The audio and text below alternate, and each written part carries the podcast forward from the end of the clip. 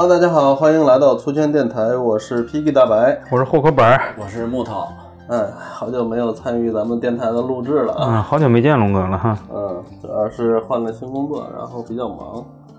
然后这个这这期我们这个聊一下这个跟住院生病或者是相关的这种话题。对，正好也赶上我大病初愈啊，前两天要死了，感嗯、觉。昨儿还说不行了，然后今天来了，嗯，还可以。今天这状态见上最后一面了。对，一天一听说要录节目，马上就好起来了。嗯那个生病这事儿，其实是我可以先说哈，因为我前两前两年，或者说我前几年一到年末就会就会有一个比较大的伤病，然后比如嗯嗯，就是那个前呃一七年吧，嗯一七年就是手骨折的那会儿，是一七年还是一六年啊？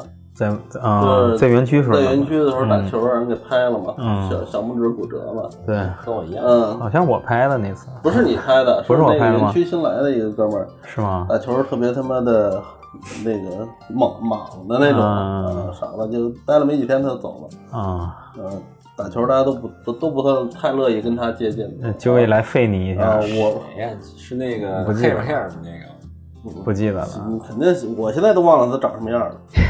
反正就是特别奇怪的一个受伤方式啊，就是因为我是就是呃打半场嘛，然后我往中场那那边去运球，等于是离开三分三分线啊，然后准备就是再调整一下，再往里传球。嗯然后拿着球之后，然后准备这个出了三分之后，准备往里甩球的时候，嗯我我我往回一转，他就扑上来了，直接就是在三分线外冒我，你知道吗？哦就是冒我的传球。然后因嗯为太近太快了，所以说直接就呼到我的这个手指头上了手啊。然后当时就是感觉，肯定手指头是严重扭曲的状态，一阵酥麻。啊，严重扭曲，然后，然后，然后当时就巨疼无比，捂着手指头。然后，但是我从小有一个听大人说的那个，或者就是小孩之间流传的那么一一句话，就是说，嗯。只要你这呃关节或者是手啊脚啊，啊。就是看它是不是骨折，只要看它能不能动就行。啊然后我就尝试着动，哎，我看看还能动，能动应该就是没骨折呗，就是因为戳了呗，嗯。就是然后就下场就不玩了。结果就这样，可能得过了一个多月，嗯。然后就一直肿，就从来都不消，而且手指头就一直都疼的那个程度，基本上就一直都是那样。啊，没有好转。因为肿了之后，它不会像一开始刚受伤那会儿那么疼，对对它会有一种闷闷的那种疼的感觉。胀的感觉。对，胀痛的那种感觉，然后一直疼。后来回家，我妈说说起这个还没好，你赶紧去看看去吧。嗯然后我其实特别不愿意去医院的人，嗯嗯，因为就是小时候年轻的时候，就是上中学的时候去医院的那个体验感觉都不是特别好。嗯去医院、去银行是我特别不乐意去的两个地方。其实现在好很多，为什么？因为到医院、到银行，他们的那个就是服务人员啊，或者说是医生、护士他们这帮，医生可能好一点，护士吧，嗯呃，或者说就是他们医院的那些那个就是柜台工作人员，他们的态度就是，似乎你应该了解这个医院或者是银行办理东西的所有的手续，哦，所有的这个流程，你作为一个这个普通的一个客户来讲，啊病人也好，你应该了解这些东西。然后，如果你要有错的，有有就是说，比如说顺序不对的，比如说我是先交费啊，我还是先取药啊，还是什么的这种。那当然，现在看来好像很正常，肯定是先交费后取药。但是在比如说你一开始没怎么去过这些地方的时候，就你就不明白嘛，不明白就会出错嘛，出错对对这样对于他们来讲就会给你甩冷很，烦躁。很烦躁啊，对然后说话特别不好听啊什么的这种状态，嗯就不乐意去医院。但是没办法，其实一直疼了好长时间就去了。然后去了第一个医院，我忘了是哪个，安贞医院好像是，医保定点在哪嗯。嗯然后去了之后，人说你这个拍了先拍片子吧，嗯，拍了片子一看骨折，其 果然我说这真骨折了，说你什么时候骨折的？我说大概一个月以前。他说那你怎么不早来啊？我说我以为没骨折，我说那你我们这儿看不了。嗯，为什么呀？呃，他说那个你这个去积水潭吧，积水潭专门有那个治指骨指病治就是指骨骨折的，就手指那个。哇这么专业啊指骨骨折的那个那个那个专门的那科室，你去挂那个号，嗯然后就去积水潭看了，然后后来在积水潭直接给做了一个那个。嗯那个就是 你还记得吗？我之前手上我知道有一个小小小支架啊，对，它是像一个支架似的那个东西，但哎，是它你那次打石膏了吗？没有，它就是用它就是一个塑料的那个其实就用来固定的啊啊，，那个其实就用来固定的。那个之前我也没见过。嗯，就它特别像那个，纸套似的，是吧？就是老上海滩那个丁力带的那么个玩意儿。他后来骨折也做那东西了，对是吧？你是不是也去积水潭做的？我不是，我我其实跟龙哥一样，也是在园区，然后是被我们公司那个高飞飞哥给抢篮板。我是想点一下，然后再二次起跳拿下来，他是往下他直接就拍了，直接拍我手啊，上，那种特别容易受伤你。也是小拇指骨折，右手小拇指那咱俩一样，那咱俩一啊样，。然后特别巧，然后 我当时的反应，第一反应就是想起了科比，科比当时有一个镜头就是他手是脱臼，然后直接就没有下场，直接找那个他那个对对对一就直接掰了一下。我操我说操，那我得致敬一下科比啊！我他妈自己也掰了一下，那么中二啊！掰了一下，哎呦操，还感觉还是有点歪。我说不行，那我再掰一下啊！我就去的那个掉了，去的民航总医院，嗯，嗯，然后是有这么一次经历，然后当时也是带夹板儿，你是带的夹板是吗？。对，带的夹板儿，那反正就是，确实是我在积水潭那块儿做的时候，他们说就是全北京嗯或者全国只只有，我不知道全国是不是啊，应该是全北京所有医院只有积水潭做的是那种东西，它是一个就是软的像橡胶似的东西，嗯然后给你注塑膜，嗯，就是它根据你的这个伤伤处的这个长度位置，然后给你做一个就贴合你这个位置的一个嗯这么一个套儿，算是。就他们那个更贴合，更对符合每个人的对那个尺寸。对，啊然后它是特制的，专门有一帮人在他们那地下一层，有一个房间专门来做这，但是东西特别贵。专业啊，我做那一个好像是七百多还是四百多，我忘了。哦。啊，然后就你一直就用这个东西，不用再打石膏和夹板这种东西。其实它做完就硬了，是吧？，对，它是先开始是软的，嗯，然后它但是也没有特别软，然后它需要加热一下，加热之后加热再给你，加热之后又变更软，然后给你塑膜塑好了之后，然后再给冷却，冷却之后就是很硬的啊，啊。然后它上面还有气孔嘛，然后嗯就就就可以那什么，所以现在。你要见到就是有带那就是材料跟我那个 类似的，就肯定是在积水潭做的。啊 因为积水潭是北京看骨病最最专业的的医院吧，应该是。啊但是虽然话是这么说，但是其实说实在的，我去这个呃积水潭医院看我这手指头，看了三次，嗯，总共加一块儿，医生跟我诊疗的时间不超过五分钟。那就是做做那我也些浪费时间。对，这我也不知道这这个是因为专业，还是因为我这个病太太太太太普通了小儿科了。对他们来说肯定是见怪不怪了。嗯。然后这个这个这次伤就是有一个特别怎么说呢，就是后遗症留下了一个小小遗憾，就是我因为时间有点长了，其实它有点开始往一块儿长那个趋势了。然哦，后拍片子那个积水潭的医院看了之后，医生看了之后，他说你这个其实已经错了点位了，然后这样的话其实短一截，那没稍说给你掰开重短一点，新接上，大概几几几毫米那么那么那么那么多吧，但是能明明显感觉出来，就是我现在能明显感觉出来，它确实短了一截那种感觉。是哪一节啊？你这个是就是那个第一节吧，就是就是手手联系手掌第一第一对连手指连手掌第一节啊短了一截。他说这你要不要给它正过来正了就掰啊？开，就是 撑开，撑开，然后那个他说反正就是疼嗯，啊。人家说轻描淡写，对我来说我也接受不了。他说挺吓人的。挺疼，但是你觉得要重要的你就这个咱就给你挣了。你要是觉得不重要的，你就你就这样找找回去之后，反正就稍微有点。就跟正常有点不一样，但不影响使用啊，不啊，行，因为小拇指其实本身用途也比较少嘛。拉皮孔什么的，嗯，对，对，人家弹钢琴呢。嗯，你这挖鼻孔通不到底了。你别说，后来拿这个手指头挖鼻孔，确实比较吃力，就就差那么一点点就，使不上劲儿，它不是长度问题，它是不如原来使劲好使。就捅不到大脑了，是吧？反正我这个手呃留的后遗症就是说，第一，现在看着好像是有点歪，是不直的。嗯，第二呢，就是说我在因为我平时变魔术嘛，就是嗯有些藏牌那你这得掰开啊。藏牌的动作，我现在做不了，或哦者包括有一些这个不协调的手手法，我是做不了了。嗯南哥低调的炫了一下自己的职业技能。嗯，比较冷门的一个技能。你之前没给自己的手上保险什么的吗？没有啊，你看亏了吧太？可惜了。我我我我给大家讲一个比较有意思的事儿，就是通过这个事儿，我发现其实有些谎话是不可以乱讲的。你说我操，什么故事能联系到这个呀？呃，就深刻也也是也是这个受伤的问题。嗯 嗯当时咱们在园园区嘛，然后我们那个公司的老板他妈神经病，就有一年呢，他组织去了一次这个沙漠徒行，哦，哦，然后。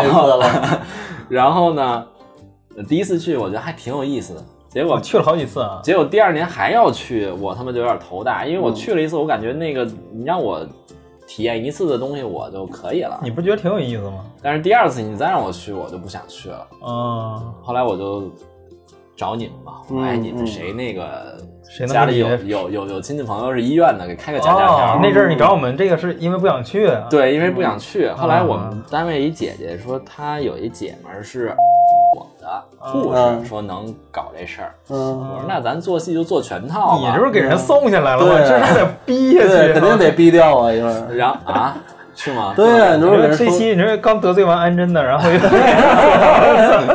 然后呢，去了以后，人家也明白什么意思了，就直接拉着我去那骨科，说，嗯。就是我给你掰开，大哥这儿有一个朋友怎么着怎么着，然后他也是拿了一个石膏，我我一直以为我我我当时没有骨折过，嗯。嗯，然后我一直以为那个石膏还是老式那种石膏嘛，嗯。但实际上已经变成特别先进那种软石膏，嗯。它也是先煮一下，然后给你套上，套胳膊上，套右边，然后打一绷带。嗯啊啊，，前前前两三天我觉得还能装一装，嗯后来你们家老在中午打球，我他妈实在忍不了了，我也跟着你们去打。后来等领导下班了，我就把这套摘了，正常打。嗯结果呢，就是这次就躲过去了。嗯但是没两年，就是咱们前两天录那节目不就说嘛，嗯我我就咣当一拳就捶我们家立柜上了，嗯，这个皮真骨折了，就真骨折了，就是感觉哎呦我操，这个谎话就是说生病这种谎话。你这回骨折是哪儿骨折？呃，是手掌，手掌骨折，手掌骨折你这手就碎了跟。了你是倒霉了。嗯，嗯然后呢，就真是觉得说这有些谎话你是不能瞎说的，这嗯不定哪天就轮回回来了。玄学是吧？对，然后当时我还挺乐观，我说嗯操，这个挂了点伤还挺光荣。嗯后来我就想起那个 《无间道一》，梁梁朝伟扮演那角色，不是靠着窗台，然后那个手骨折那儿有一嗯，个镜头吗？嗯我当时我还致敬他，我还就是范儿特正，拍了一张，你怎么他妈干什么都能致敬的？人特别中二的一个，我他手指头骨折了，致敬科比；我觉得你妈挺有意思手掌骨折了，致敬梁朝伟。嗯，服了你了。凯哥呢？我倒是没骨折过，我倒是想起来一个，我来北京以后，倒有一次濒死体验，但当时！当时不觉得是那个害怕，因为没经历过。嗯我大概知道你说的是哪个，你跟我讲过。我我是之前不是讲过课吗，然后就是讲那个三维嘛，嗯不是那个三维，三 D 软件，三 D 软软件嗯。然后就是上课，但是赶上那天就是那段时间感冒也是，嗯，得吃那个消炎药嘛。然后当天是怎么回事？我是自己买的那个吃完了，吃完了，当时那女朋友就给我带了一个她自己备的那个消炎药。嗯但当时吧，我俩都不知道我是有药物过敏的。哦，然后中午吧，我吃完饭就把那个她给我那消炎药我就吃了。吃完下午一点该上课了，我就去去教室上课。上了一会儿，夏天就觉得特别热，开始开始觉得热，那可能我就觉得天气天气原因哈，也没当回事儿，就接着讲。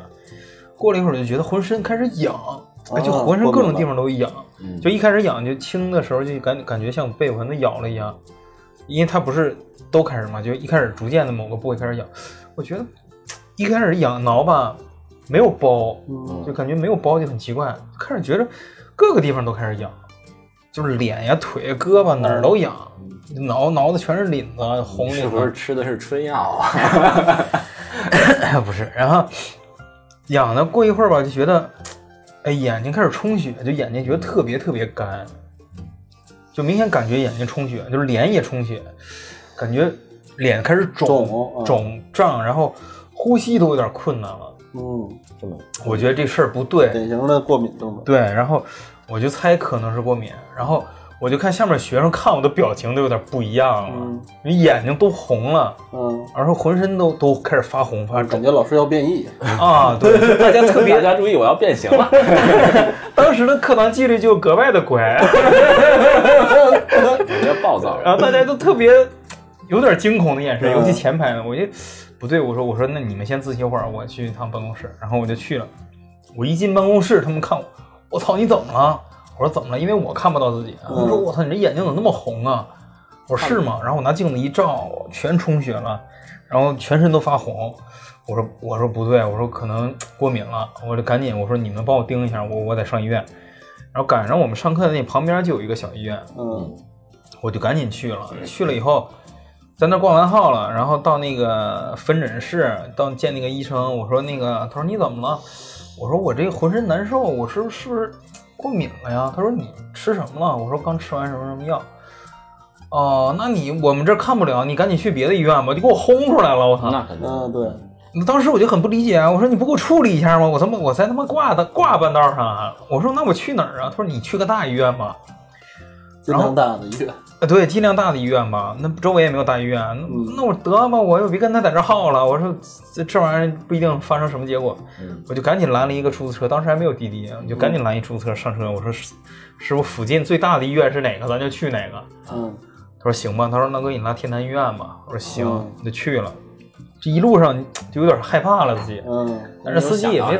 就是说没想到什么，因为不是有濒濒濒死体验吗？可能还没到死呢哈，就还没到，就感觉自己快了，就呼吸越来越越困难了。对，然后那个司机师傅还好，他因为他没仔细看我，嗯，就给我送到医院嘛，我就走进去，我就往那个医院走，挂了个急诊，嗯，挂完急诊吧，天坛医院本来就挺大的，那急诊室里特别大一个大大房间，里边全是人，嗯，然后里边有一个医生站中间。他周围围了一圈人，嗯，全是在那挂急诊的。啊，那我一想，那都是挂急诊，那我就排队吧，我就 我就站人群最外沿，我在那等着。我看他们问完了，我再那什么，就好多人。嗯，然后非常幸运是什么？那个大夫扫了我一眼，嗯，他扫我一眼，他他说你们等会儿，他说你怎么了？我说我好像药物过敏。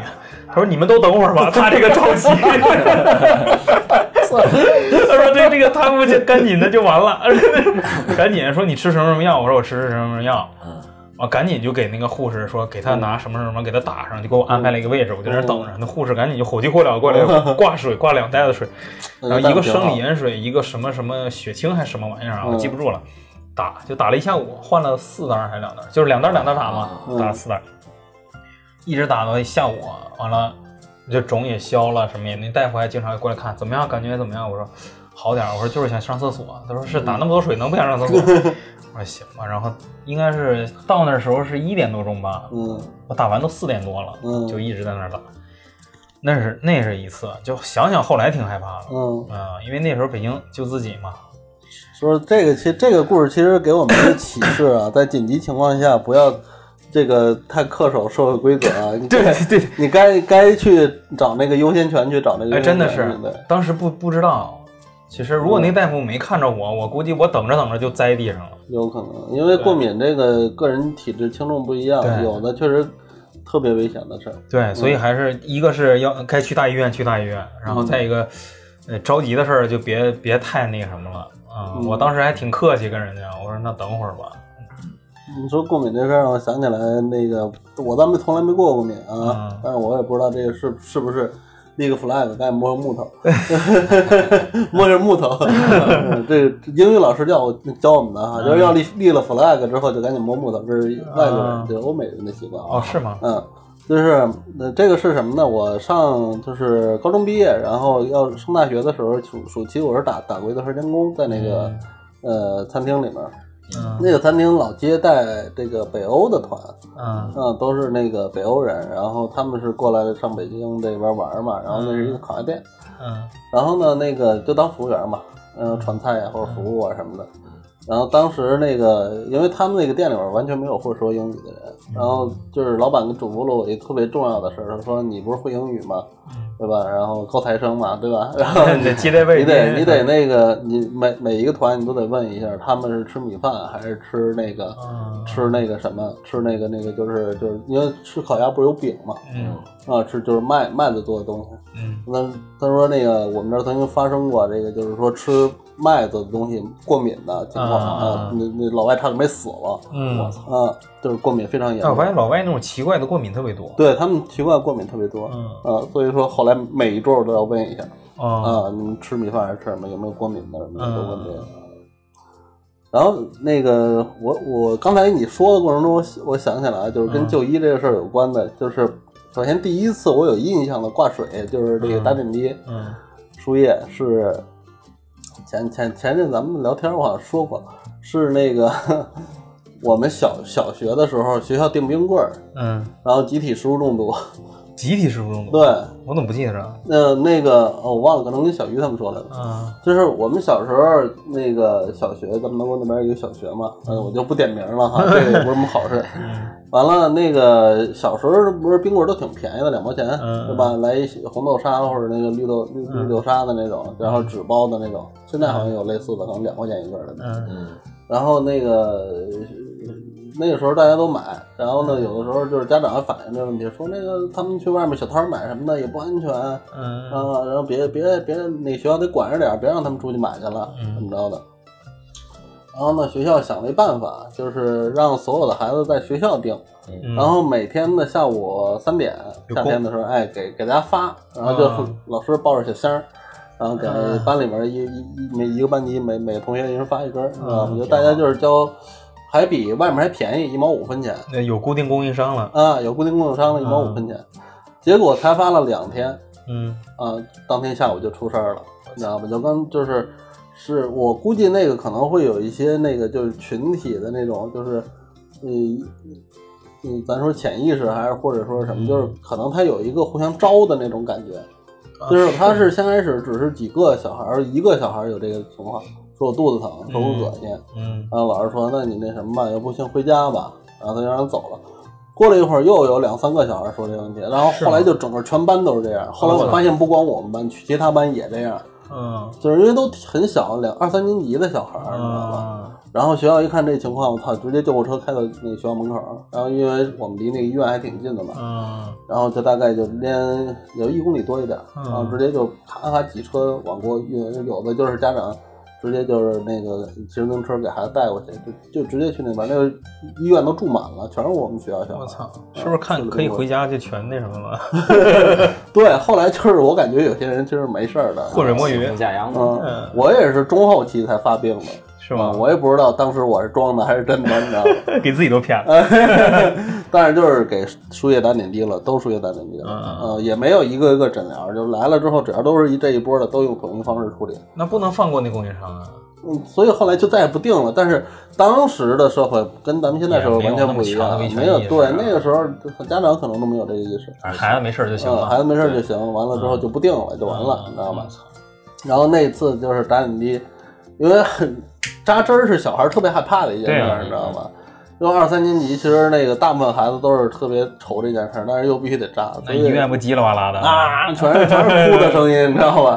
然后后来我就特烦这事儿，然后我虽然也挺害怕的，但是我一想，我说我不能跟他们一样，所以我就忍着没哭，你知道吗？然后旁边那个家长就说：“你看那小哥哥，你看他都不哭，你知道吗？”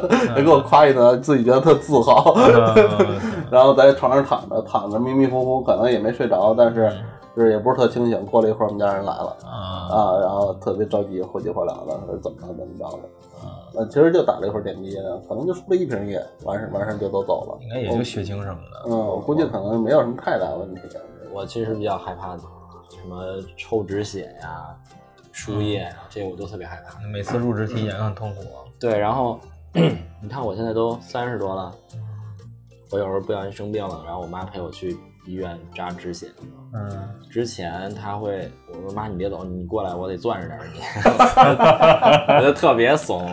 后来我不是纹身了吗？嗯我妈就开始气我说你那个纹身你都不怕疼，这我不管，你自己弄吧。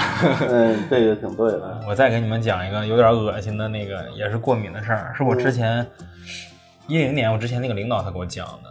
他那时候也是总监了嘛，然后混得还不错。他说是也是他国外的一个亲戚，嗯，他是嗯相相当于父辈是华人，但是孩子是在那边长大的。嗯，二代了。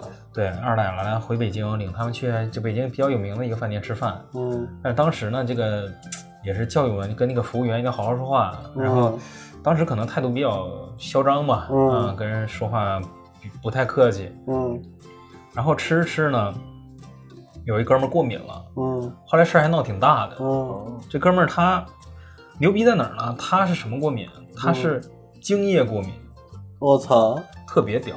那也就是说，后厨，哎，呃，我操，就是你们想的那样，我操，这个牛逼了。特别牛逼他。是男的，是女的？男的，我还真听说过这么一个这这这种病例，是吗就别的他也发现不了，嗯就是换一个人他也发现不了，嗯就赶上这么一茬子，这厨子也赶上一茬子，他们也赶上一茬子，就是我操，太牛逼了这个巧合。那这个也太 闹得特别大，当啊，时。就是因为他们当初没没跟服务员好好说话，服务员让后厨 报帮他出气了。好人哥们就在里边撸了一把，啊，我操的，真牛逼！这个你换谁吃得出来？他们谁都没吃出来，最后怎么处理？那赔钱呗，那能怎么办呀？那肯定是善了不了啊，这个所以说，这个大家在外面吃饭还是要要好好的吧，对对对，跟人和气一点，些，和气一点，对嗯，你都不知道你吃了它，还有就是我现在习惯就是，就这饭他做的不熟或者怎么着的不好吃什么的，我宁肯不吃，或者我不要了，嗯我也不让他回锅，你知道吗？对对对对 回锅是极度危险的一件嗯，事。对，我，但是我有时候我会跟他好好说，我说姑娘这个没熟啊，嗯你辛苦一点帮我再炒一下再叫点好听的，但是其实服务员不会管，不会帮你的，就是看那个看那个厨师到底什么心情。心情怎么样？这倒也有可能。对，然后那个呃还有什么啊？就是呃我在那个柬埔寨曾经发生过一次就医的事儿，这个你应该你们知道，哪个？肾结石。嗯嗯，这个不是后来咱们单位也有结石的吗？嗯嗯想起来是那谁孙年青啊。嗯然后那个我是因为有几年我是在有一年我是去柬埔寨工作了一段时间，嗯然后在那儿的时候呢，那个去了一个礼拜，这里这一个礼拜过得我真是生不如死，特别痛苦，可能确实有点水土不服啊。嗯先是肾结石，后是重感冒。然后那个肾结石是这样，我我从来都不知道自己还有肾结石这回事儿，你知道吗？嗯然后二十几岁那会儿，那个可能真的跟在那儿喝的水水质跟你体内的酸碱性有一定关系，哦然后导致就是说一下子就反发发生反反应了。嗯然后就形成结石，就那么快，它嗯特别急性。就有一天早上突然早上起来，我我觉得肚子疼，那正常感觉肚子疼就是上厕所呗，嗯对吧？然后结果去那儿蹲了半天，什么都没蹲出来，嗯，然后就是还是疼，然后后来发现疼的位置它不是常规的疼的地方，它是那就是偏现在后说就是肾啊，就是肾的位置，而且它确实就是呃后部后就是后腰疼，不是前面那那种疼，就是感觉就就穿透性的那种疼，你知道吧？就巨疼无比，最后就是没办法怎么着，就是我只有一个姿势能让自己稍微舒服一点，就是撅在那儿，啊，趴床上撅在那儿，稍微稍微舒服一点。然后后来我赶紧跟我那个朋友说，然后他说那个那个那个怎么着不行，你就你今天别上班了。但他现在也没没太当回事儿，我说行，那我先休息一会儿。然后结果过了一会儿，疼的真的不行，就是说那种满床打滚儿。当时我虽然说疼啊，但是心里面肯定在我我我当时心里在想的一个事儿是，是不是女的来大姨妈也就这么疼？对，然后就是打滚儿没有用，你就得在那一个，而且它没有任何就是减轻的迹象，一直在疼。嗯，我说没办法，就是那个呃，我那同事说你怎么样？他过来过来一看，他说不行，他说你这个我估计得去医院。我说操，嗯我也确实有点扛不住了。我说不行，你去医院吧，太疼了，因为那个时候已经开始叫唤了，你知道吗？就疼到就是你必须得喊出来才能缓释放一点，缓解一点。然后就是他呃，对，走之前老板还来了一趟，你知道吗？因为其实住的是那个单位，那单位呢就是三层是有有这个宿舍，宿舍的，对。然后嗯，那个宿舍他他们那个那边的那个房子盖的比较有意思，那三层是顶层，顶层上面还有一阁楼，嗯然后所有宿舍上面其实上面还有一层是阁楼，阁楼从走楼梯能上去。老板台湾人特别讲究，你知道吗？他就觉得可能这里面有有邪东西，你知道吗啊，虽然他没说，但是后来我知道，他觉得可能里面有些东西，因为那那个房间我去之前可能有一段时间没人住了。嗯，然后他进了屋之后，扫了我一眼，他直接就上顶上上那阁楼了，你知道吗？他大白天能看啥呀？啥也没看见，啥也没看见，就下来了。然后老板就说说那个赶紧带他去医院吧，花多少钱我出，嗯啊然后挺讲究，还行。然后那个的我朋友，然后还有另外一个会讲柬埔寨话的一个那个女同事，也是中国人，然后，再加上我，然后再加上另外一个男同事，然后给我抬上车，然后一块儿送我去到当地，当地没有大医院，嗯。就没有像咱们这种，我操，这门脸巨大，完停多少车，然后怎么样，没有那么大医院。他那个就是，呃，他们的那个普通人、普通老百姓看病只会去看那种就不不收钱的医院，嗯那就是慈善机构赞援助的那种医院，而且都是就是在外面排，就是墙根儿全是全是人，嗯，排队然后去看病。然后那个像外国人在那边看，就是看私人医院、小医院，特别小、小诊所。然后就开车，反正也没多远，然后大概两三公里给我送到了。送到之后，到那个诊所之后，那个嗯两个柬埔寨的大夫啊，然后就摸问我疼不疼，然后用英语说，哎，我还想啊不疼不疼怎么着疼啊，他说行你躺着吧，躺着之后拿那个就是那个超声的机器吧，应该超声波那机器吧，应该是就带就是那个呃给你先抹点跟油似的东西 B 超吗？啊，对 B 超那东西嗯对，然后拿那个东西探测器上那东西在你身上扫，嗯嗯啊，然后他扫他扫出来了，然后说知道是什么，然后就、呃、还是用英语说的，说的这个肾结石的那个英语词，嗯，但是英文的这个医学用语啊，绝大部分就算是会英语的人特别复杂也听不懂，你知道吧？因为你不专门学这这这方面，嗯说了好几遍听不懂，然后又用简语。因为那不是带了一柬埔寨柬埔寨的女孩，嗯会呃会说柬埔寨语的一个女孩嘛，然后用简语说也听不懂，因为也是专业词语也听不懂。然后我说这这怎么办？这是什么毛病？不知道啊。然后后来医生俩医生相视一笑，逼的可能没没招了。肾结石，中中文虽然没有这么标准，但是一听听明白了，是 肾结石。所以我怀疑不是第一个中国人在这儿在当地犯肾结石所以我就是怀疑他其实跟水是有关系的。而且我回国之后，我我还真无意中在某一次看见了一个一个，就是也是去柬埔寨玩的一个旅游团，有人突发肾结石，所以说我特别怀疑这是跟水质和体质有有有可能关系，对，那你喝的水是矿泉水还是当地的？就是当地的水，就正常的就是水，可能他们里边的那个他们的水并不难喝，因为它自然保护的还是不错的，嗯你知道吧？没有什么工业。然后后来就是给我开点药，呃，对，给我先打了一针吗啡，嗯爽了，镇痛。哎，这个就特别有意思，你知道吗？就是那个呃，打完吗啡几乎几秒钟之内就不疼了，是吗？啊，就特别好使，你知道吧？是吗？能挺多长时间？那一直然后就再也没疼过了，嗨吗？就不嗨，嗯，不嗨，但是你会很愉悦，是吗？就是你会很放松、很愉悦，然后开心是吗？然后但是你会反应很慢，你知道吗？啊，嗯，就是比如说，那不是我上午上午犯的病，然后打了吗啡，然后开了药回来了嘛，嗯然后回来下午我就正常去上班了。然后那哥们儿他出去一趟，然后回来的时候看见我了，就是想跟我打招呼，因为我是背对办公室门，他跟我打招呼，啪从后面拍了我一下，吓唬了我一下。等他走出去都五米了，我才反应过来？就就反应特别慢，打吗啡。哦，当时痛并快乐，但是止痛就挺好。但是就这类的东西，它对不同的人生效的效果也是不一样的嗯啊。就比如说我我耐受性不一样比如说我喝咖啡犯困，但是我打吗啡有时可以镇痛。啊但是像我刚才说那咱们原来同事，嗯，他打吗啡没有用对他不两针都不好使，他打两针都都不好使了那个谁，啊对，店庆店庆嗯对。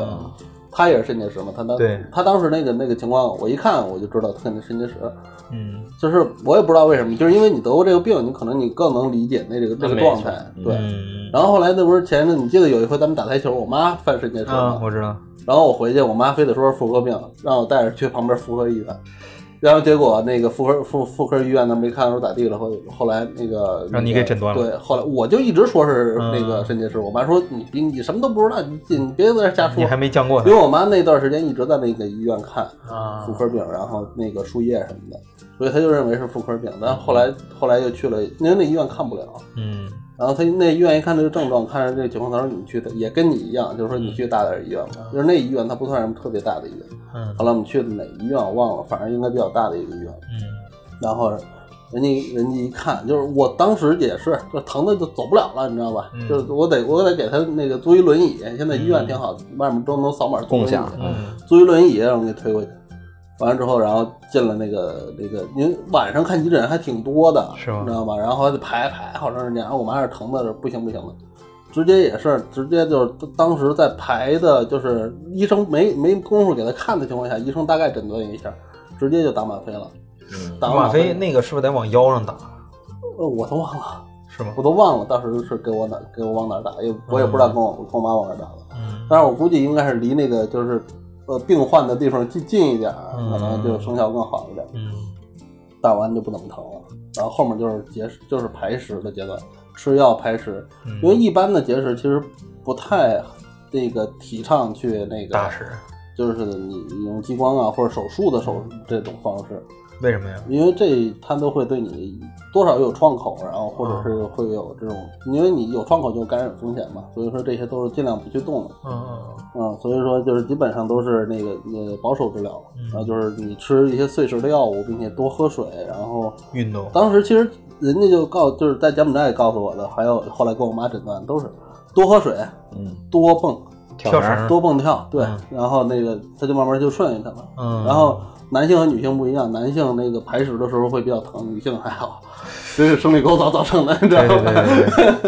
但是但是我排石的时候没感觉，就是我是跟大小有关系。我从柬埔寨回来，在柬埔寨待了四个月，回来之后，然后第一时间去医院复查，嗯然后也是用那个 B 超那东西，嗯然后一查，当时我还挺惴惴不安的，你知道吗？嗯然后他说你怎么？我说我之前在国外生病，然后这个有大概一厘米，我那还挺大的，一厘米长，而且两块儿，一厘米的一一块儿，然后有几毫米一块儿，两块儿，呃，有大概有这么多这一结石。他说那个，我说你给我看看还有没有，然后他给我一看，他说没了，全都没了，是吗而且什么时候排的我不知道嗯啊，这个挺有意思的。哎，他们说肾结石，如果男的肾结石的话，可以多喝可乐，是吗？啊，我不知道，就是它肯定酸性那个酸碱酸性的那个东西，就它可能可可以碳化或者是溶解那个东西。啊但我听他们说，有的男的排石的时候，因为他那个结石嗯，在在肾脏形成的时候，它是不规则的嘛，嗯有的会非常尖锐，对然后你在尿尿的时候会划伤尿划伤尿道，对，对，嗯，就是其实它痛苦就痛苦在这儿了，排石划主划划伤，痛苦是痛苦在这儿。嗯嗯，当然我有时候也会觉得还有点疼就是有嗯偶尔会疼，我不知道是因为里面有伤还是怎么着的，那我有时候上厕所突然疼一下，是不是就排了一个呀？也没准儿，因为其实嗯小石头是都是可以自己排的，嗯嗯，所以说大部分人可能都会有点结石。我靠！但愿不要经历那种痛苦。结石肾结石的疼痛档位是比较高的，是吗就实际疼痛里面，它可能至少能排到八到九。跟生孩子拼一下然后最最疼的就是生孩子和胆结石，嗯，哦，胆结石更疼。是吗？嗯，因为那个胆嘛，我我都现在我都没有体会到我是有胆的，这个就咱都不知道胆它的具体的功能和在在在的位置，啊对吧？然后反正就大家注意吧，主要是学学会了几几几点知识，就是你想要不得结石的话，嗯呃，别吃，尽量少吃剩饭，嗯少嗯吃海鲜，喝啤酒，嗯，然后少去那个这个这个就是吃火锅和麻辣烫这种高嘌容易呤的东西对啊高高嘌呤的东西。然后沙尘暴的时候记得戴口罩，是吗？结石是自己形成的嘛，它是跟那个那种石头，但是它确实最后出来的东西跟石头差不多，嗯非常坚硬的东西。啊，这个是我刚才刚才你们聊的时候想到，跟我就医有关系。对对，还有一点得提醒大家一下啊，虽然我们刚才说那个吗啡很嗨，但是不提倡大家去尝试，那个你正常人你也找你也找不到。我们还是要拒绝黄赌毒。这是医用嘛，因为嗯打仗的时候也是部队的行军医院也会常备减轻痛苦用的没错，因为它确实镇痛效果非常好。嗯，我还有一个印象特别深的一个经历，也是来到北京以后，来北京我是有那个学校有那个各种俱乐部嘛，当时我就报了一个跆拳道俱乐部，嗯但是学跆拳道我们得光脚，嗯而且光脚他会跑步，就在学校里跑，但都不穿鞋。然后跑完，突然有一天，我的脚一个大拇指，左脚大拇指就扎了一个刺儿，啊当时也没当回事儿，不怎么疼。嗯后来时间长，可能它磨出茧了，就不疼。了但后来越包越深，它就往里往里扎嘛，嗯然后后来就肿了，嗯就就鼓了一个包脚上，但是每一走路一踩它就往扎，嗯就疼，就后来就是跟鸡眼似的嘛。嗯对外面还包了特别厚一层那个角质，嗯然后后来夏天放暑假，我就回回哈尔滨了。然后我妈说你这不行，你得那个去上医院看看去，说给你挖下去怎么着？我一开始挺害怕的，我说别挖了，我靠，我说挺一挺，说不就好了？他说那不行，她说你这都鼓起来了，嗯说越来越厉害。然后也是每每一步都疼嘛，她说你去吧，去了个医院。然后呢，大夫说你这个得手术。嗯，我靠，当时我就慌了，我感觉血都凉了。我没做过手术，从小到大没缝过针。听手术这词儿都觉得恐怖。哎对，我有点慌。然后他说没事儿，你这两针就完事儿了。嗯行吧。我妈也挺坚持的。我说那那行吧，这长痛不如短痛嘛。嗯行，完了就就开票去医院做手术。因为做手术一男大夫，我去的时候，他跟那另一个大夫在那个楼梯间抽烟呢。嗯，我说就你啊，我说啊，我说行，然后然后他说你上床上躺着去吧，把鞋脱了。我说行，我说这打麻药吗？他说打，没事儿。我说啊行，然后拿了一个麻药的那个针，麻药针巨粗，嗯然后往哪儿打？他说往脚趾头上打呗。他说往哪儿开刀往哪儿打。嗯啊行，完了他就就是右手拿着那个麻药针，左手攥着我那大脚趾头，嗯嗯往上扎。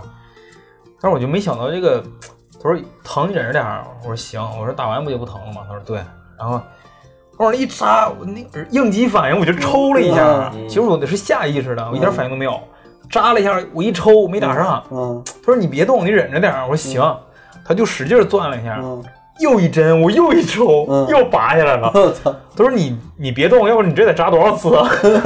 我说我说我控制不住这个，然后他整个身子就整个压住压着我这条腿，嗯然后死命的攥住我那只脚，嗯。终于扎上了，嗯。然后打进去了。啊，不疼了，就那那种那种自己控制不了的应激反应，嗯对对对对。一一针麻药打了三针，然后我就开始感觉他啊，开始拿刀就是嗯。割，然后呢割了一圈儿，我能感觉到，但是不疼。嗯。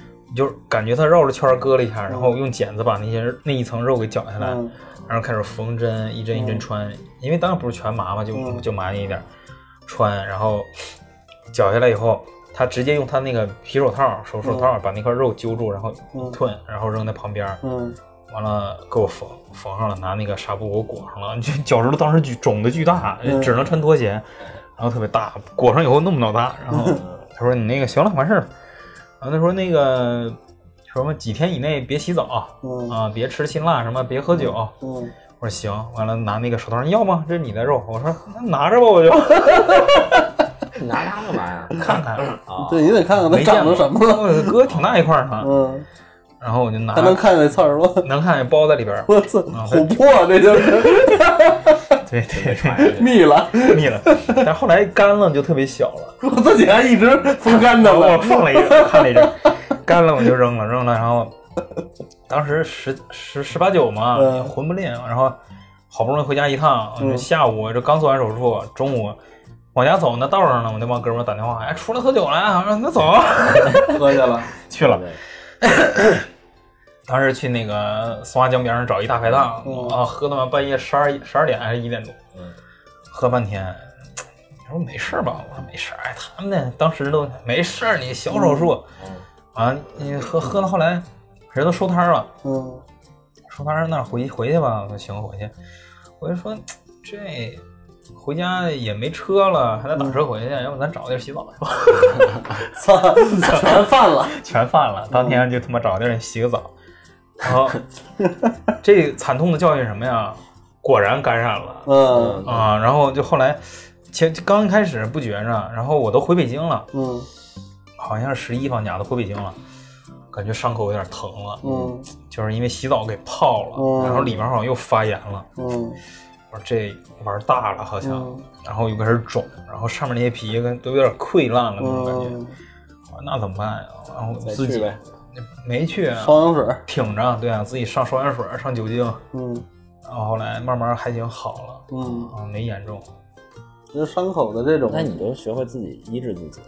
对啊，你就自己往下绞那些嗯烂的呗，烂的肉。嗯其实说到这个，我也有有一个有两个故事跟大家分享一下。就首先我也缝过针，那时候咱们在园区，我跟我们那个老老板去打架嘛，嗯嗯当时这个耳朵这边是缝了十二针，嗯，当时打完了以后就口子不小啊衣服上全是血，那你等于让人开了，呃，正好打了我耳朵这块一拳。嗯，一拳耳耳朵是撕开了是吗？没有，我刚开始以为是裂了一个口子或者怎么样，因为我看不见嘛。然后就浑身都是血，血完了就赶紧去医院呗，去医院缝针。我操，我我就只听说过缝针，但是没真正自己没经历过历过。嗯，我说打麻药吗？不打，为什么呀？离脑袋太近啊，哦，是吗？他没法打。没法打，啊，然后呢生缝生缝，缝的时候真的是能听见那个线从你肉里边穿过去这个拽线那个声儿？穿插的这种、嗯这种声音，真的是很可怕。是吗？嗯，这是一个。你那多长口子缝十二针？呃，十公分没有那么长啊？哪儿十公分吧，十七八公分。反正现在还有一个小伤疤在这儿，但是不影响。啊，这是这是大夫自由发挥了一下，给你绣了个什么东西？也有可能干过十字绣，然后拆线的时候更疼，是吗？嗯，拆线的时候也疼。他就脚开始往下蹬。对对对，他一点点给你对撬，对然后拿镊子、拿嗯拿剪刀什么的，反正是挺害怕的。是吗？然后说到这个自己治疗自己，小时候踢球嘛，然后这俩膝盖就没好过，对，都这样，都是这样。然后呢，我看着父母就是给你上药什么的那个这个过程，自己就觉得，哎，这个书包里边应该常备点什么纱布啊、云南白药啊，哦同学受伤可以用一下。你是不是中二病又犯了？没事就缠着点儿。对，没事就带着，没事就看，哎，你是不是摔了？我帮你弄一下，这我会，就怕让人受伤。然后呢，真正有一次自己伤了以后，自己自己裹的，但是裹的时候没裹好，嗯等于那个肉跟那个纱布就长在一起了。哦，粘上了。我靠，那怎么办？往下撕只能往上蹬自己往上蹬，我 操！那个实在是太痛苦了。嗯，小的时候就是踢球什么的，这个伤没少受，就是没好，上面又来一层。我就不行，我我就是因为那个长在一块儿，我觉得以后什么伤我也不不往上裹着，我就晾着。嗯晾着。嗯嗯，刚才说那个就是打麻药那事儿，让我想起，就是其实我一开始我不太想说我我那个去年得那病，但是这个事儿，我就指认没个压轴了。但这个病吧，确实是我经历过的最大的一次。好像最近还挺频发的，周围呃，是吗？嗯是吗？对也有有，尤其咱们。这个行业好像挺多的。然后我也就不那个遮着眼睛了哈，就是去年的年底的时候，是去年年底前年前前年年底前年前年年底了，前年年底的时候得了一回肛肠科的疾病，比较脏。找童主任，肛瘘啊，得了一个肛瘘，这个确实是，可以说这个词是我很小就认识的词，对我也是就是因为什么呢？小时候是有那个就小广告啊，啊就贴那个贴那个什么贴那个电杆子上那种啊啊，就那那叫什么牛皮都市牛皮癣那种它除了除了治那个，就是因为这都是难言之隐，你知道吧？除了什么的，除了那个那个，就是说什么性病以外，就是这种病，其实也是大家不愿意去看不愿意提及的东西对，但是我那来的太太急了，急茬儿，你知道吗？对，就是我可能也是跟他有缘，那么小就认识了，终于有一天见面了 然后得这个病真的是，呃，挺意料之外。就是先开始是就是在这个周围哈，菊花周围开始肿，你知道吧？疼是吧？先开始疼，开始有点疼。那几天咱俩还见面呢，你知道吗对啊对，然后。那个就开始慢慢坐不住了，我好像告诉过你，就是慢慢就是有点疼，然后怎么着的这事儿。先开始以为就是火疖子，你知道吧？嗯就是我我我我怀疑，可能很多人前期都会这样就认为，对，如果是在肛周的话，发生这种这种疼痛，就类似于火疖子或者是粉刺的这种疼痛的时候，你要注意，它可能不是，是吧？它可能就是肛瘘。嗯对，然后这它不叫肛瘘，这叫肛周脓肿。啊，但肛周脓肿和肛瘘是这个就等于是相互关联的，就是必必然几乎必然发生的事儿。是吗？当然，有些人免疫力好、体质好的情况下，肛周脓肿可以逐渐消下去，可以自愈。啊、可以自愈，但是这个概率并不高。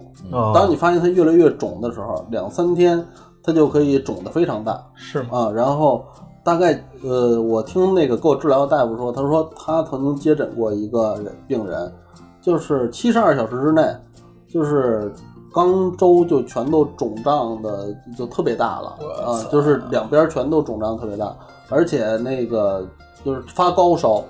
嗯因为你那个时候对有炎症嘛，然后发高烧，然后治的时候它其实是有好像六七个瘘管儿，漏管儿什么意思？对，所以这块儿给大家科普一下，就是肛瘘是什么什么毛病哈？肛瘘它嗯跟痔疮其实没有什么太大关系，啊，就痔疮是什么呢？痔疮就是说你把那里面直肠给拉出来，或者直挤出来了肠直肠就是外痔是就是你出来一段，对吧？嗯？那 那咱这咱咱非非常正经的去讲这个事儿啊，就是内痔就是里面可能有这个发炎或者什么的那种症状，嗯然后但是肛瘘是什么呢？是就是呃有两种可能性，你本身你要看一下，大家看一下，根据自己的体质看一下啊，就是你要是经常经常性大便干燥嗯或经常性的拉稀，嗯，这两种人都特别容易得肛瘘。两个极端都不好。啊，就是说，在你的直肠内壁，其实它是有很多向内的褶皱的，嗯。就是就这个向内，就是向你的这个呃怎么说，就是直肠外部扩散的这种褶皱，它这种褶皱有的非常深，嗯。就是由于你的这种，就是说，比如说大便干燥，它有可能会把直肠壁刮破，哦是吗？那脏东西就有可能从这种破的溃口，然后进入到你这个这个里面，伤口就是直接它可能就会就会造成一个感染就是腐烂的区域在里面，啊或者发炎的区域。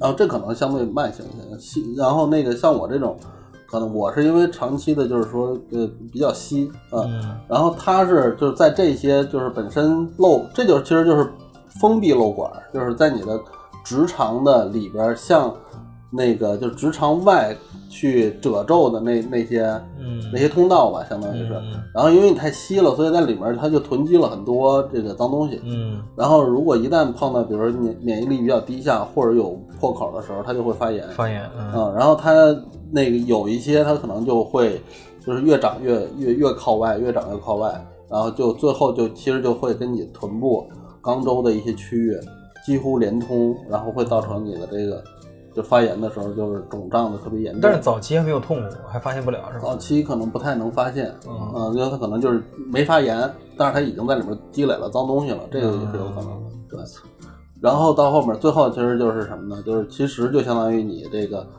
就是多了一 多了一个排泄口，你知道吧？啊，我操，对，穿就是很，恶心，因为它它从漏管也要往出排。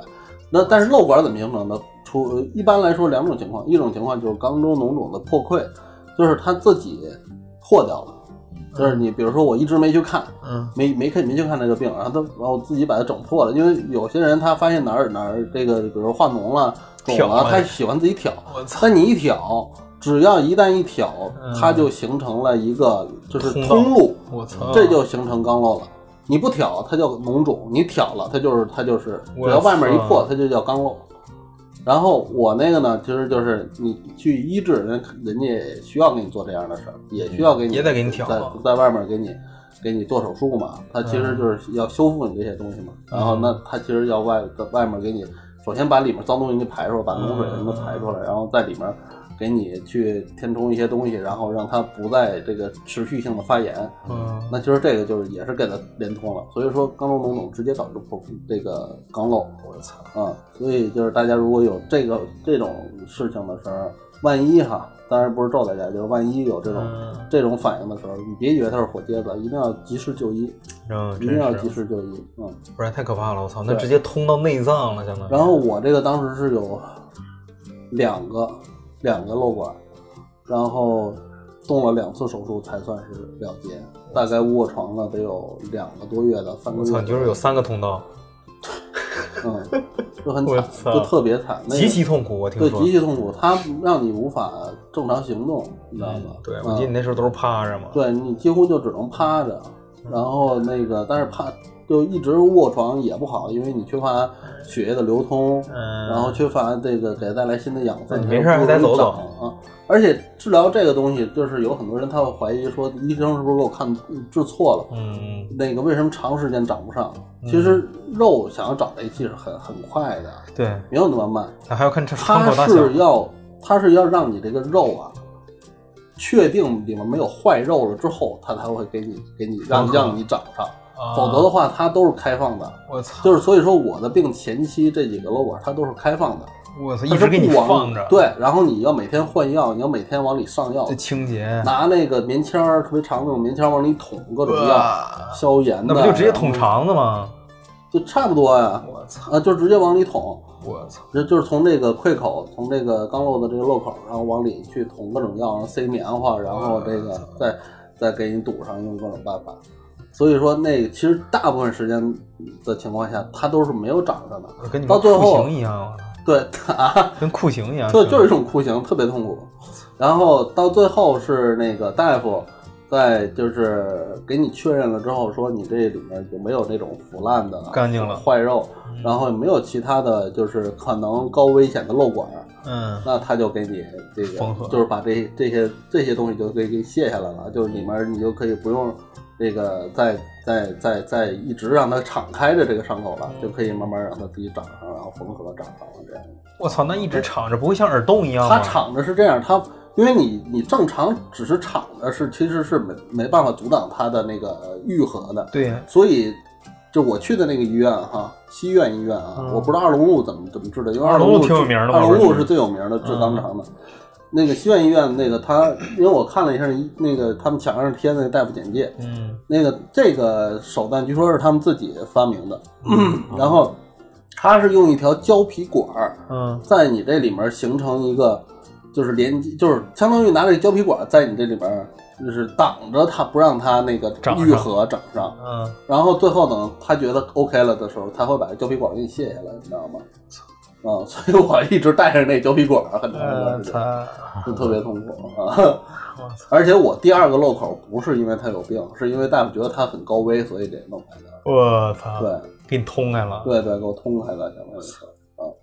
而且这个病后来我也在网上查了很多东西，其实这个病在西方，呃，很多国家是没有治愈的手段的。是吗？对那中国很牛逼啊！对，中因为那个西苑医院算是个中医医院，对其实它是中西医结合的一种治疗手段。自己发明的一个手段。对，因为就是很多国家的人，如果得了这个病之后，他基本就是终生要去，就是和这个病相伴。嗯，我操，那太痛苦了。对，这 大家可以想象一下怎么终生相伴。这口多的多。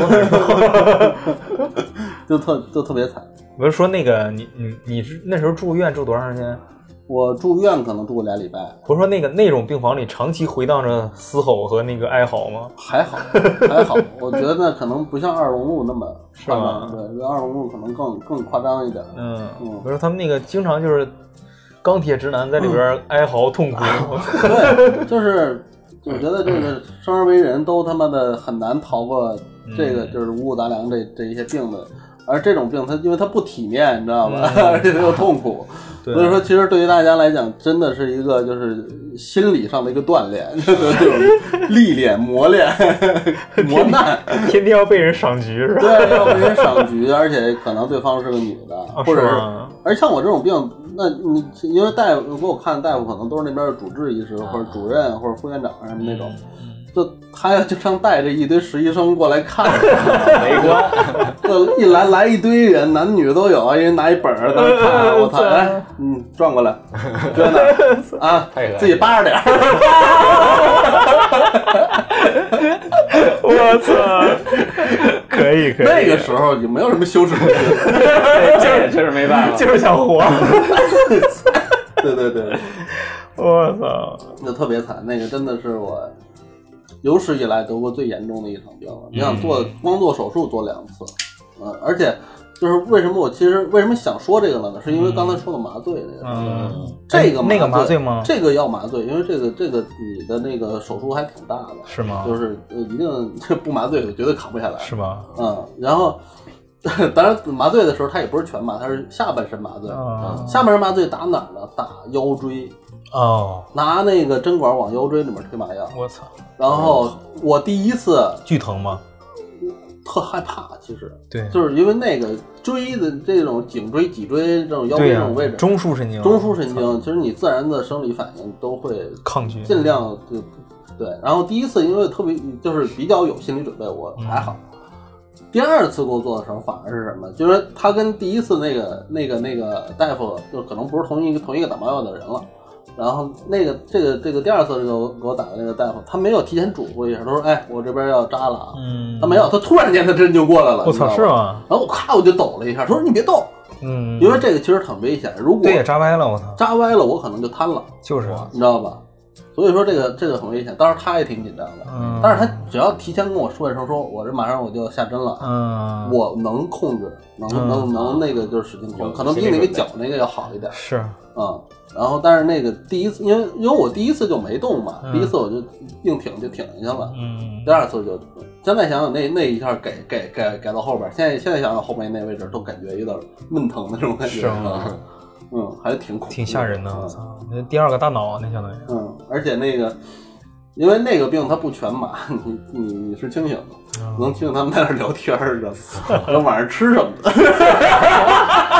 就给你手术的时候啊，心理素质过硬，对，然后因为涮个猪大肠。我的我的一开始主治大夫是女的，你知道吗？嗯，然后会有一个她的那个呃，就是我我估计算是给他给他当助手的另外一个女大夫，两个女大夫，嗯再加上一个老头儿，那个老头儿是后第二场手术给我做的主刀大夫，嗯然后是他们的老师算是，嗯然后就他们会对着我那儿讲讲好讲讲好久，哎，你看这个啊，你看这块儿啊嗯，这儿就不行，这怎么着？嗯那儿啊那儿那样不那那块儿必须得怎么着？哈，那儿听着你知道吗？但是因为盖着我自己也不知道下面都发生了什么，嗯，反正也不疼，就听着他们在那儿一会儿干干个难忘的经历啊。减两减两减吧，一会儿怎么刮两下什么的那种。我操！听着就害怕。嗯，所以其实就是这个，其实也跟作息呀、跟你的饮食习惯呀、有关系什么的都有很大关系。就是比如说你爱吃贪凉啊、嗯贪辣呀，然后什么，所以说四四川的肛肠医院很多嘛。是吗？嗯，就是哦别以为四川人吃了他就没事儿，啊，其实四川是全全国各省份里面肛肠医院用的数量最多的一个。是吗？我操！对，吃辣的到时候一那一一漏更疼，我操！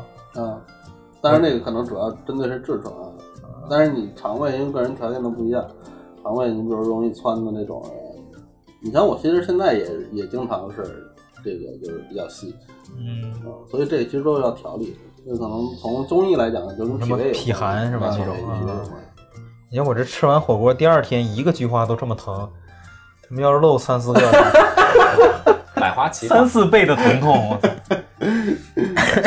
所以这个是特别，因为那个咱们电台节目里面不光是这个，就是咱们周罗电台第一次聊这种病啊。嗯那个之前听那个集合他们一帮人聊过，啊，对对对，聊过一期。他们是二龙路，然后咱们的友好电台哲罗电台也聊过一期，哲罗病友会主要聊啊是吗他们也聊过他们主要聊的是治，啊，是还好，我觉得没你这个吓人，没我这吓人。你这太吓人了。嗯，南哥，你这还有吗？嗯，多长时间了？也差不多了。你要没有，我给大家讲一短的，就是我原来一个，我原来还做动画的时候，我一个同事给我讲的，他原来是那哥们儿特高，一米九十多，就是原来上学的时候是有半专业篮球队的，嗯，然后他们原来一个队员阑尾炎，哦也是长得又高又壮，身体倍儿棒。嗯你从小练篮球嘛，那个雄性荷尔蒙特别足。然后阑尾炎吧，他就去做手术嘛。但是他阑尾炎手术，他得把这全脱了，再刮毛。啊，对，废皮这个叫，对对，然后那个、啊 真专业，嗯特别逗在哪儿呢？这哥们儿，因为当时也十七八，年轻气盛啊，然后那个给他刮毛是一小女护士，哎，嗯长得还挺好看。嗯，这哥们儿当时非常羞耻的就起来了，你知道吗？然后完了，体格也好嘛，这个 就挺了。刮完那小护士还挺不好意思，然后这个 眼瞅旁边给做手术是一老太太，嗯，老太太看了一眼，一针麻药就上去了，下去了。他说当时他就踏实了，然后然后就昏死过去了，然后当时就特别害怕，然后等他做完手术，他说他醒过来第一件事就自己撸了一发，检查一下有没有问题。他说他怕他以后不好使了。这个还挺有意思。老太太到我一拍下去，直接就躺了。哎，挺好。嗯，今天咱们终于聊了许久想要聊嗯的下三路的故事。对 对对，反正 也是这个人生的经历嘛。人生经历，反正这生生老病死是人之常情嘛。对但是没错还是希望大家都能健健康康的啊。对对，不要生病。。现在人像都是亚健康，其实亚健康再走一步就是不健康。对对所以说还是多注意哈，希望大家都身体倍儿棒，双棒相对对对对，好，注意饮食的规律和作息规律啊。对对对，虽然我们都不是这样的人，就是道理我们都懂。对对对，执行不了。对对对，咱还是还是劝大家注意一些嘛啊，保重自己的身体。行吧，那今天儿也是又严重爆料了自己，今天就先爆料到这儿。你这早晚要爆的。还会有，还会有主要是更多的为了挖你这故事。嗯行吧，那今天就先到这儿。嗯啊，我是 PK 大白，我是户口本，我是木脑。我们下期再见，哎，拜拜拜。拜。